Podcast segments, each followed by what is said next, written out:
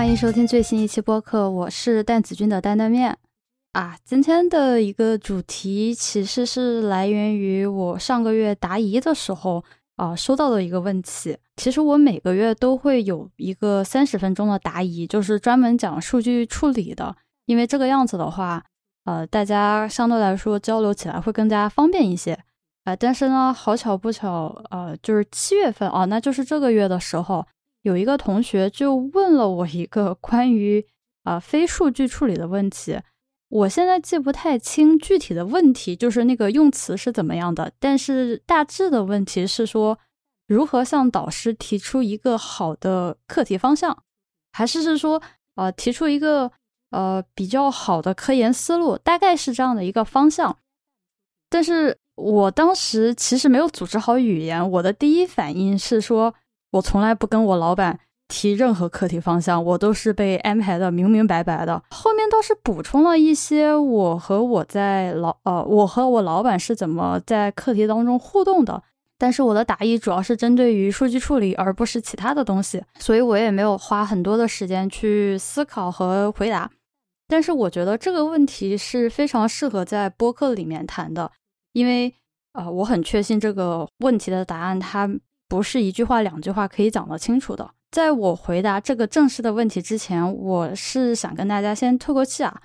就是我把这个播客作为算是跟我自己的一个小的总结吧，就是一个小小的 review。我现在因为是主要一个人在做这个播客的话，而且我也没有怎么就是特别去请 guest speaker 啊，或者是去请嘉宾什么的，所以我现在能讲到的主要是我自己的经历，还有我自己见过的一些。啊，事情，毕竟我也就只活了三十年，对吧？经验其实是非常有限的，所以啊，播客也是一个不那么严肃的平台，来跟大家分享各种各样的故事。我希望大家可以当一个故事来听一听就好了。而且呢，这绝对不是一个什么黄金准则，绝对不是的。再加上我的想法跟大部分人是不太一样的，所以我也不祈求说你跟我一定要有一个什么共同的想法。OK。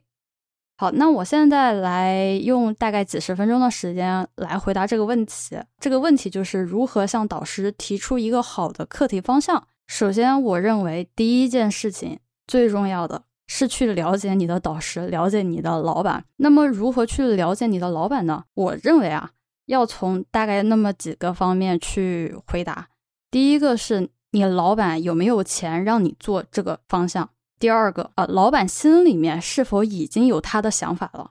第三个，老板他是偏好于用什么样的思路去破解，或者是说是去推进这个课题？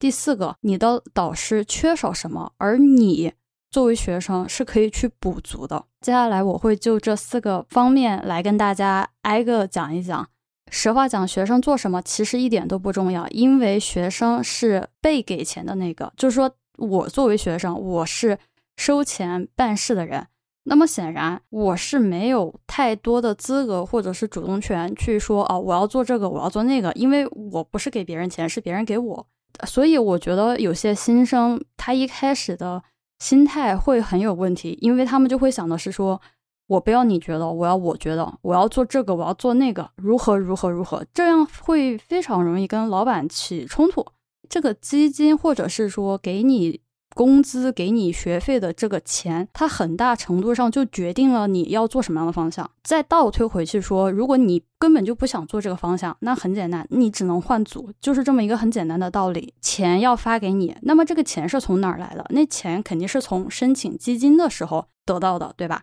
那么申请基金的时候，那你自啊，那你自然要去写呃立项书啊，就 proposal 这样的一类的东西。那 proposal 里面会去写什么东西呢？那显然就是你这个课题要做什么，对吧？也就是说，你拿到的，或者是说作为学生拿到的这个钱，它其实是有滞后性的。先有 proposal，然后有钱，最后再有我这样的一个学生。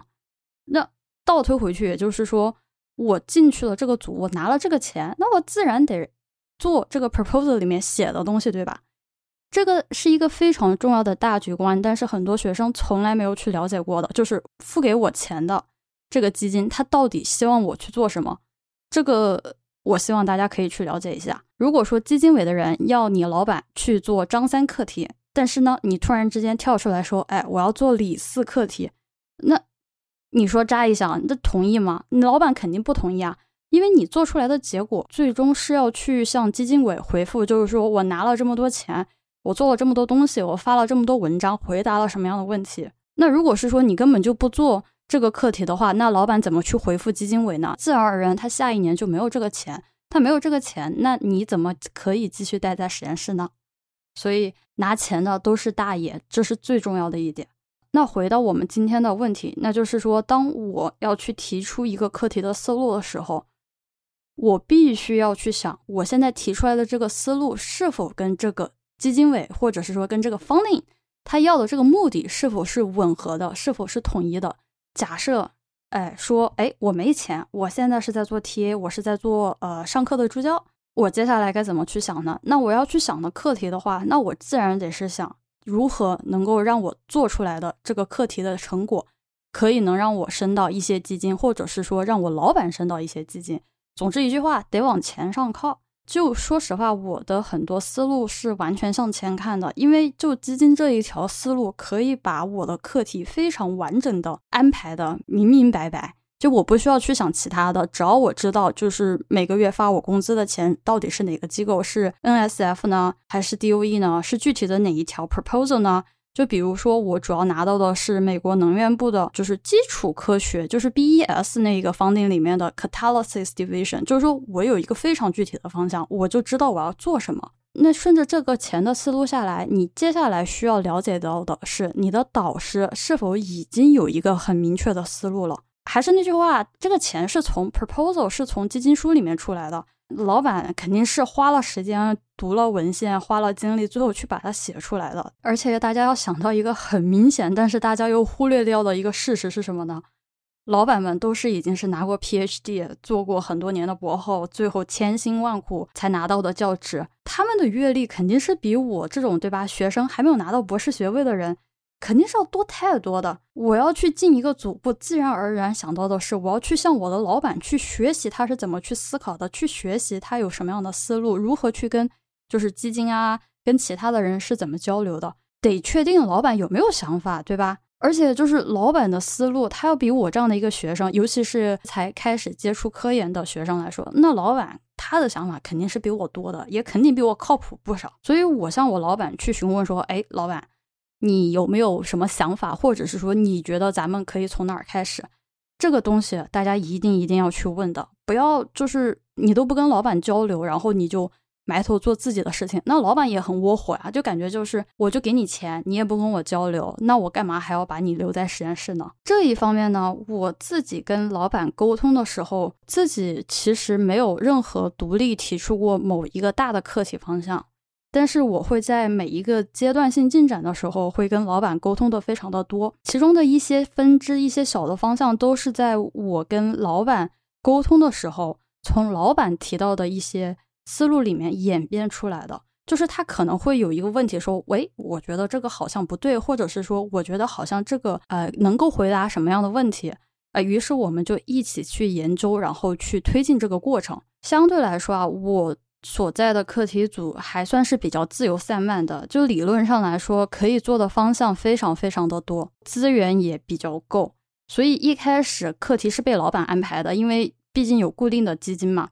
然后他就会说，哦，能源部给了我们多少多少钱，做什么什么样的催化剂，或者是说去研究什么什么样的机理。那么这个课题我们可以从什么什么催化剂开始？你有兴趣去了解吗？就是或者是说你想要进一步的去。啊，研究一下吗？那我就会说，哦，那我可以看一看呗，对吧？了解了解一下啊，这个就是我在课题组啊开始的状态。其实这个沟通下来需要的要素并不多，就是一句话，我到底需要做什么样的体系，我需要得到什么样的结果，或者是说我要回答什么样的问题。有了这样的一个开始，你也就有了一个可以着手准备的一个动机了。你相当于是设定了一个起点，相当于设定了一个终点，就好比说。哎，我要做一个微信的公众号，然后我要在呃二零二二年之前达到订阅数一百万啊，我随便瞎说的。但就是说，我知道开端我要做一个公众号，结局我要在哎某一个时间点我要达到一个什么订阅数一百万的一个指标。这一个起点跟终点非常的重要，它这样会帮助你不迷路，因为经常课题进行到一半的时候，我就会有意外发现，说，哎，感觉这个很有意思，哎，好像说不定能够发一个文章，或者是说，说不定能够做出一些什么好玩的东西出来，我就会陷入一个困扰，就是说我到底是按照原来既定的目标向前走呢，还是是说我把这个意外的发现把它做完了，然后我再回到正轨上来继续做呢？还是是说我先把我手头上的东西先做完，然后再回到这一个意外发现来进行研究？这个大概率有什么来决定呢？第一，你的这个所谓的能发多大的刊物；二，能够完成的时间；三，你的方定是否愿意去让你做这个东西。这三点就能够回答啊。所以我之前也被问到了，说如何不迷茫？其实就是一个时间，一个钱。你想到了这两个点，我会觉得没有多大。可以值得迷茫的。那么，当你把起点跟终点定好了之后，接下来的一步是去了解说如何从起点到终点，也就是途径，对吧？对于一个课题来说，要去实现结果，就是说你从起点到终点可以有很多的手段，就跟比如说你从中国到美国，呃，你可以坐船，你可以坐飞机，你甚至还可以划皮划艇，只要你乐意，有很多的手段，但是。每一个手段最后下来是说你只能采取一条，那你会优先选择哪条思路呢？呃，实事求是来说的话，一开始能够选到最优，对吧？一开始就想到说我要坐飞机，在实验里面，在课题研究里面是，呃，人品爆发，而且重复率不高。我的个人推荐，尤其是对于新生，就是才一开始接触科研的学生来说，是看导师他之前的文章是通过什么样的手段和思路来实现的。去模仿老板的思路，这个对于没有养成科研习惯或者是手段的学生来说非常重要。你需要去模仿，尤其是在年纪比较大的一些老板们身上，你是完全可以看得出来，他们又有一套非常独立、非常有风格辨识度的解题方式。我的建议是你最好一开始可以试着去按照那套思路来破题。我之所以这么说，是来源于我自己的一个亲身体验。就我现在也马上快要毕业了嘛，我经常说话跟别人交流的时候，我会意识到我的这些想法、我的这些思考，还有我的这些所谓的行为，几乎是我导师的映射。就是我不一定是说我老板是对的，但是如果说我要从这个课题组里面毕业拿到学位，我在科研上的一些 approach，我在科研上的一些思考的角度。会跟我老板有很大概率的重合。当我跟其他高年级的学生，就是同届的学生打交道的时候，我甚至可以感觉得到，就是在你日常生活当中的一些交流，都会有一点点带着他们老板的影子，就这个影响会非常的大。所以说，在你还没有跟导师的风格进行匹配，或者说进行吻合的时候，你可以开始试着去朝这个思路去想，就是说，OK，我的老板。面对这样的课题的话，他会用什么样的思路去破题？那如果你要去找这个答案的话，在一开始的时候要大量阅读你老板或者是说这个课题组里面之前的文章，尤其是跟你的方向比较接近的。我指的方向接近，并不是说大家都得是同一个催化剂、同一个呃研究对象，而是是说就是需要做的这样的一个过程，需要完成的一个过程是怎么样的？你去从那些已经发表的文章里面找到那些通用的手段，回头来开始解决自己的新课题。这是我认为我自己一开始没有做好的地方，那就是我没有特别认真的去读组里面之前发过的文章。但我认为，如果我有去读过的话，我应该可以更快的时间出结果的。所以说，我不建议在一开始去。花大量的时间阅读其他课题组的文章，因为他们的风格可能跟自己的课题组不太相像。还有，比如说你使用到的一些仪器、一些硬件、一些设备，可能别人有，但是我的课题组没有。那你就算看到一个很好的方法，你也没有办法立刻去实现，对吧？还有一个最重要的点是什么呢？就大家都知道的，对吧？在学术界里面撕逼时有常见的事情，可能你看过的。某个老师的文章，你觉得哎还不错，怎么怎么样？结果你拿到那儿跟你老板讨论的时候，然后你就会发现这个是你老板的死对头，那你不就是很僵硬吗？对吧？然后老板就会说，哎，你这个读了真的是有害，怎么怎么样的？寻找思路来讲，我会强烈推荐去看自己课题组里面之前的文章，要非常认真的去阅读，要多去跟你们的师兄师姐交流。不一定非得说是自己的课题，你可以就问他们说，你当时是怎么去破题，怎么去解决这个问题，或者说中间遇到了什么样的难关，最后是通过什么样的思路去给他克服的。那最后一点就是老板缺少什么，这个问题非常难回答。但是如果说你能回答的话，你将会是高年级学生了，就你不再是萌新了。在读书一开始的时候，就像我之前提到的，老板一般会给你一个思路，给你一个启发。等你自己摸索出来的时候，这个时候你就要开始带老板起飞了。怎么带老板呢？那当然就是教给老板一些他不会的东西喽，对吧？读博其实是一个双向沟通的过程，并不是说，呃，我从导师那儿学来，比如说他的一些 critical thinking 啊，他的一些呃观点啊，同时我也会把我的一些优势带给老板，这是一个相互补足、一个双向的过程啊。那以我自己为例啊。我承认我的导师他的一个不足之处就是项目管理意识非常的差，就是说他完全没有一个轻重缓急的一个呃项目安排。我在读书的过程中呢，我会花相当一部分的精力去做这个项目管理，所以我不算是那种全心全意做实验的。我有必须得花一部分时间，比如说啊，去跟合作者打点打点关系啊，保持进度啊，然后询问他们有什么样需要交流的东西啊。还有像是做项目经理一样，就是每一个课题、每一个项目，它的进度是什么？是谁在下一周应该给什么样的报告？再再过两周，应该是谁要去做什么样的事情？就这个东西完全跟发文章，就是你不会看到这一部分在文章上写出来，对吧？但是我是花了非常长的时间去做这个事情，然后这个会显得我特别的，怎么讲呢？特别的越权。为什么呢？因为我。做项目管理这一块的时候，我基本上要做的就是指挥各个老板。我不是说指挥学生啊，我是指挥各个老板，包括我老板在内。说老板，老板，这周你能不能把这个给我改了？能不能下周天，哎，给我？这样的话，我可以让谁继续改？怎么怎么样？我现在基本上就是干这种事情。我真的可以不用写太多东西，但是我需要。跟每个老板要沟通，就是我的 collaboration，还有我主要的老板，我们就会说写吧，赶紧写，就是这种感觉。至少对于我老板来讲，他还蛮乐于看到这样的，因为他不想去做，他也觉得做的很累。然后他看到我这么做，然后胆子也比较大，敢去指挥各个老板。然后他也觉得，哎，就哎还挺好的，就是他也发现这个进度维持的蛮不错的，就没有说有拖沓呀，怎么怎么样的。我相当于是在项目管理这一层面帮助我老板啊，弥补了他的一些不足之处吧。那可能大家这个时候会想说，哦，我老板到底想要什么，或者是缺什么？估计很多人的答案就是，哦，我老板缺文章，我老板缺基金。嗯，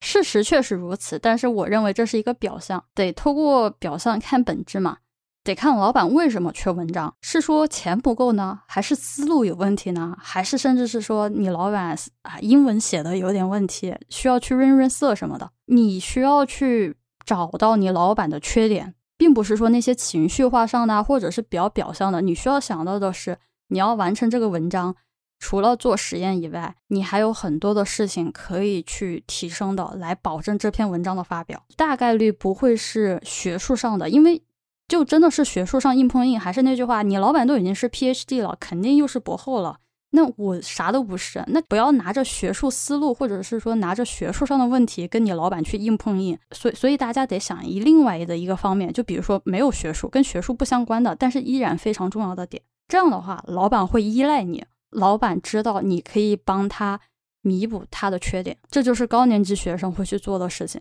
那么这四点呢，算是大方向上的把握。我在一开始读书的时候没有意识到这些东西，算是在读书的过程当中逐渐体会到，然后再培养出来的。但说到具体，比如说在课题里面遇到了什么什么样的问题，或者是说啊需要提出一个什么样的新的方向的时候，我觉得啊，作为在实验室第一线的我，还有你，就是学生。我们是绝对有资格跟老板平起平坐讨论的啊！暂且不说跟老板提出什么样的思路，或者是说很好的思路。第一个疑惑的点是，有多少人跟上了老板的节奏？如果说你要跟他平起平坐讨论的话，是说你连走路都不会，你就想去跑马拉松的话，那就大可不必了。既然说到我们跟导师在每一次的讨论当中，我们要保持在同一个节奏，我今天就只讲一点。最简单粗暴的方式，读文献。如果你要跟你老板保持在同一个节奏上，能够随时随地谈笑风生，一定是看文章，一定是读文献。读文献的话，有几个方面。第一个方面，大家可能会读到的是综述和书籍，这是最基础的了解，相当于是你去看过去的呃这些时间做了什么东西，然后它有一个时间不同的维度。比如说综述可能回顾的是大概呃最近五年，可能到最近呃二十年，哎大家都做了什么？综述这个东西可能大家看看就好，但是不用特别精读，因为在我看来，那么几百篇文献，它不可能做一些非常非常 critical 或者说非常非常认真的一些思考，它更多的像是一个菜单，它描述了一个什么东西，然后它引用了一二三四五六篇文献。然后我一般不会继续去看那个 review 了，我就会直接去看他每篇文献他都讲了什么，那才是一个比较重要的点。对于初级来说，呃，我认为是一个打好基础的关键。我实话讲，有相当一部分的学生，甚至是大部分的学生，就生化完材这一块的数理基础不是一般的烂。虽然我是学化学的，四大力学我是学过的，然后量子力学那一块我也不算太差，所以说我遇到一些物理问题，我心里面是不犯怵的，就是我跟得上节奏的。但是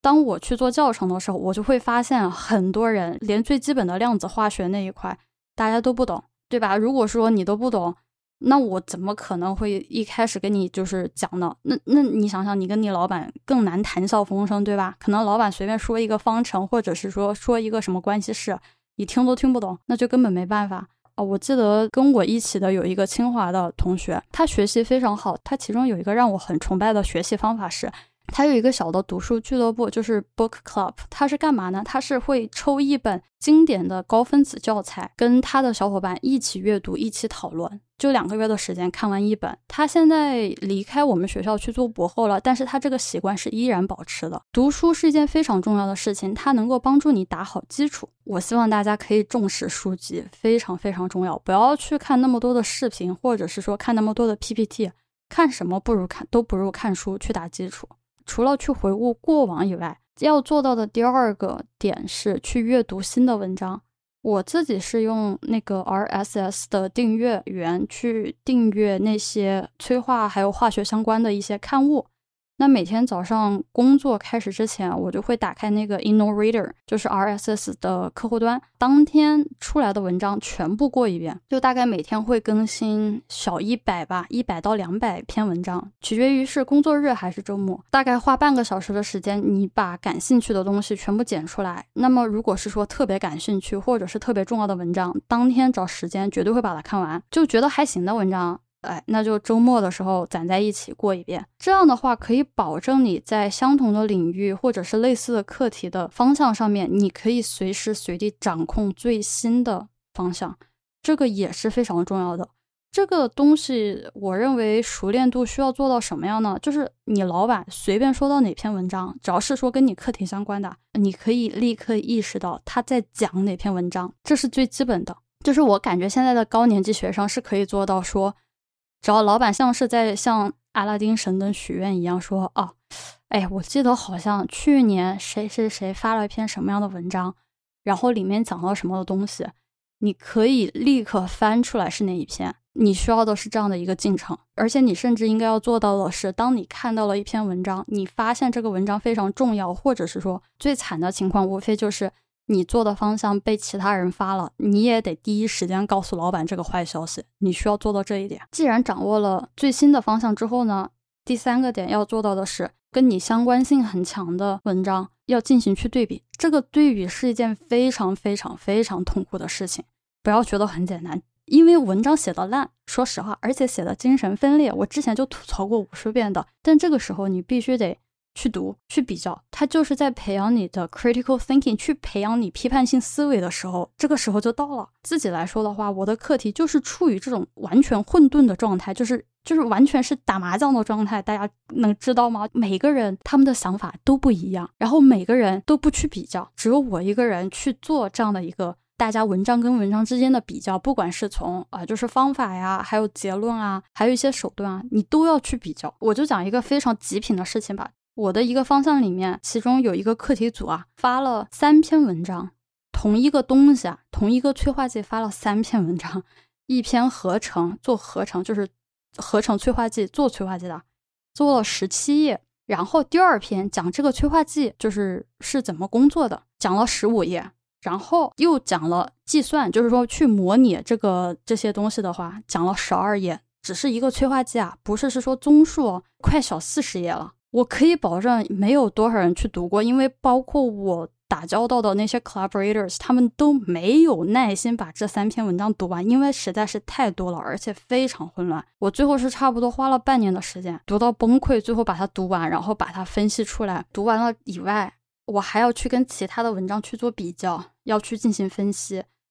要去想他们为什么是不一样的，他们有哪一点是同样的，哪些点它是不一样的？为什么他们会有这样的结论？他们的假定是否是正确的？还是说他们哪些点他们没有想到？模型是怎么去建模的？实际结构又有差距是多少？这个相当耗费时间，但是这个也就是我会发现思路最多的地方，因为没有任何的文章是完美的。而我如果能够发现一些不完美的点，或者是说一些遗漏到的点，自己的一些实验结果是可以去补足，或者是说去反驳，或者是说可以去帮助我塑造我自己的故事的时候，呃，那这些想法都可以去跟老板去分享，去提出一些好的观点，就是说。哎，我认为某一篇文章里面讲到的东西是不太完整的，然后我们可以从什么什么方面来破解它这个难点，怎么怎么样？所以到这一点，你暂时都没有去理会你自己的课题，你光是去看这些东西，去比较外面的人做到什么样的东西。你就已经可以得到很多很多的收获了，但是我会告诉你，真的非常痛苦。我每天感觉看这些文章，我真的是就是我感觉他们还没有精神分裂，但是我已经精神分裂了。但我还是会推荐大家去干这样的事情啊。所以差不多，我现在到高年级的时候，我的目前操作是我看完文章，我把文章里面的那些我认为很重要的跟我的课题相关的东西，我就会把它高亮出来发给老板，然后到点儿了，我们一起讨论。这就是。思路，这就是好的一个推进，就是这么简单。读文献的时候呢，无非要想到几个问题：第一个，为什么我要看这个文章？第二个，这篇文章的 take home message 是什么？呃，你可以理解为就是一句话告诉我，这篇文章在你看来最重要的点是什么？第三，这篇文章它有什么样的问题，或者是有什么样的瑕疵？第四，这个文章对我的课题到底有什么样的帮助？在看文章的时候，始终想到这四点。我基本上是按照这四个问题来选择我要阅读的文献。也就是说，大家可以看到，我几乎不会去选 Nature Science 一类的文章。JACS 我选的不多，就是 JACS 大家可以理解为是在化学这一块领域里面最认可的老刊物了，就是不是严格意义上的，但是基本上可以认为啊，是撇开 Nature Science 以外。JACS 是最好的，或者是说最认可的化学类的刊物。对于我来说，做催化的话，我会用啊，我会看 ACS Catalysis，就是这种知名度小一点的啊，所谓的影响因子更低一点的，但是呢，就是专业性更强一点的，做一些文献汇报，或者是说做一些精读。因为大刊物就是还是那句话，Nature Science 的那些文章，它的工作量通常来说会非常的大，但是他们的篇幅都比较小。而且涉及到的话题范围会非常的广，所以说你要去做精读的话，你其实是没有办法去学习到那些细节的。而我去做文献汇报的时候，我也没有办法去讲的很全面。退一步讲说，我就去选一些小一点的刊物，但是专业性更强。等我把这些细节、把这些点都学习的比较完善之后，我才会花更多的时间去看那些好的刊物。不管是做视频还是我跟别人交流的时候，我都会说到是我的视频就只会讲到一个点，我很多的想法我只想把它讲好，而不是说把每一个点都设计一些，但是最终你并没有学到什么东西，就真的不要去说哦那些影响因子很低的文章不要去看，嗯，我觉得是不一定的，我会获得很多很有意思的想法从那些文章里面，以及呢少看一点那些狗屁。微信公众号天天就是顶刊顶刊顶刊顶个屁嘞，就非常害人，因为他就是在焦虑，就是说哦，快看谁是谁又发了怎么怎么样，然后你自己回回头看自己的数据，就是一头乱骂。Nature Science 在我看来，或者是说我就只会把它当科普读物来看一看，我真的就是我并不是说它的呃科研严谨性会很低，只是说它。读者范围实在是太广了，所以我会把它看作一个科普读物，而不是一个专业性特别特别强的。虽然说发在 Nature 跟 Science 上面的文章，那绝对是一顶一的，这个这个没有问题，这只是两个不同的一个衡量标准而已，因为他们的社会责任性要更强一些。但我很确信的是，你去读了这些刊物，大概率只会让你焦虑和自卑，并不能够帮助你。去跟你的导师交流的，就这个就让我想到一个事情，就是我之前在 B 站询问大家说，我想收集一波，哎，文献特别指定的是说，要的是单原子催化剂，就大家就听一听就好，就是一个催化剂，然后我想要就是跟 X 射线，就是我要了一个非常非常具体的一个东西，大家大概给了我十几篇让我选，当时在第一时间回复了我对每篇文章的第一印象。大部分人提出来或者说给我的文章是答非所问的，就是我说的是我要这一个方向的文章，但是他们给我的是另外一套逻辑的文章，这这这个是在我的意料之中的，因为这个绝对不是是说骂人或者是看不起他的，就是这个事情能够说明一个很大的问题，因为大家选的文章都是所谓的在顶刊上面发的文章，简单来说，那就是大家选的文章。是自己想发的文章，而不是自己想学的文章。其实这个就像是在找对象吧，就那些很厉害的、影响因子非常高的刊物，就像是所谓的啊，对吧？往老老派一点的说，那就是白马王子；哎，那往新一点说，那就是 idol，对吧？明星那一类的，长得好看，要啥有啥。但是就想想我这样的一个条件，我会跟他就是谈恋爱、处对象吗？啊，不会的。但是。我 想都不用想了，我找对象还是很现实的，就是得帮我写代码，因为我代码写的很烂，就是这么简单。就我也不敢要求有什么颜值，我家里也没钱，所以也不会要求他家财万贯啊。所以我男朋友也不是，他也不是说长得跟啊 idol 一样，对吧？明星一样那样帅，就是一个很普通的人啊，他就是一个很普通的人。但是在我的实际生活当中，他能够帮助我的，他不是 idol，我其实一点都。不会觉得怎么样？看文章也是一样的道理的。